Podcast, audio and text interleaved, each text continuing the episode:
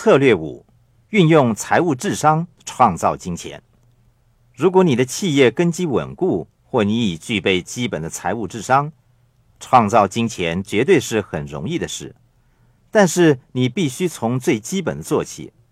还记得那三个小猪铺满吗？首先，支付自己，妥善管理自己的账户，聘请优秀的簿记员为你记账，保持良好的记录，也要清楚每件事情的进展。你掌握到这些基本的工作之后，便会学到更多投资和财务的知识。你学会如何节省，你的银行家也开始对你多一点信任。我们回到运用财务智商创造金钱这个策略吧。我曾经提到如何制造金钱，这是我一直在做的事情。我不为金钱而工作，我却在制造金钱。你也可以透过买卖股票和印制棒球卡来制造金钱。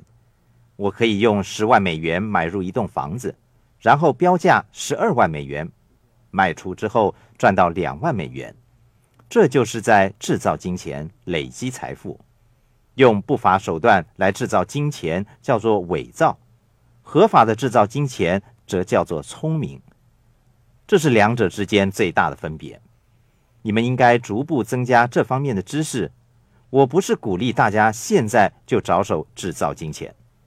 假设你有一万美元，如果你是一个聪明的投资者，你会跟银行家说：“先生。”我想贷款十万美元，我要用这笔钱加上我自己的一万美元来购买一个房地产。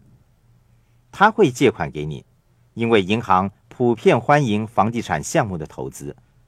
如果你对银行家说：“先生，我想贷款十万美元，又来购买股票。”他们不会借钱给你。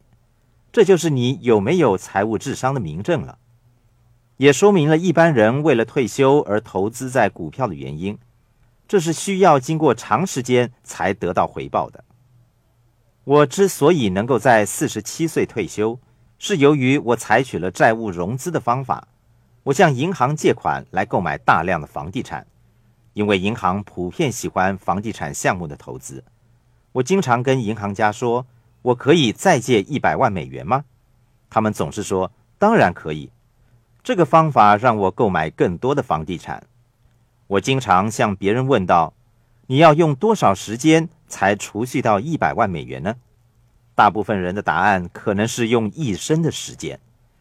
可是，如果你是值得信赖的、信誉良好的人，你只需花费二十分钟就可以向银行借来一百万美元了。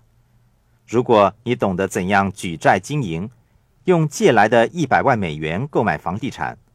那一百万美元将会带给你每年百分之三十或三十万美元的回报，那么银行家是很乐意借款给你的。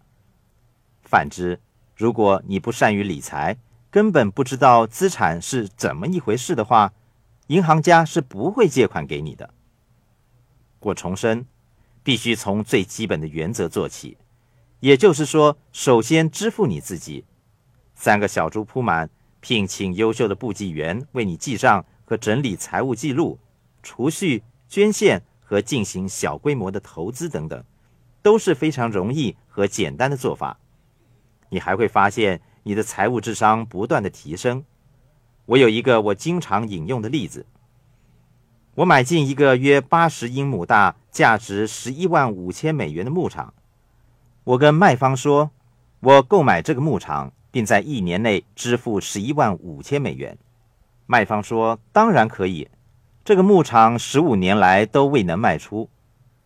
卖方在没有任何损失的情况下欣然答应。我顺利得到这个牧场。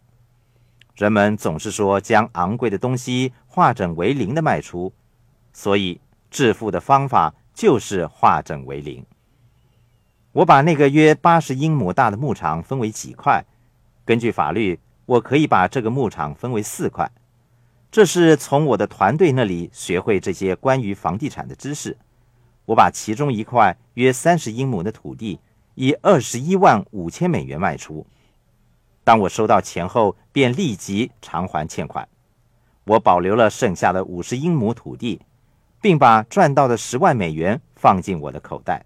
这就是创造金钱。当你经过足够的实习之后，你便会掌握到当中的技巧。我有充裕的金钱，足以弥补我因犯错误而带来的损失。至少我有能力支付日常的开支，因为我有巨额的储蓄。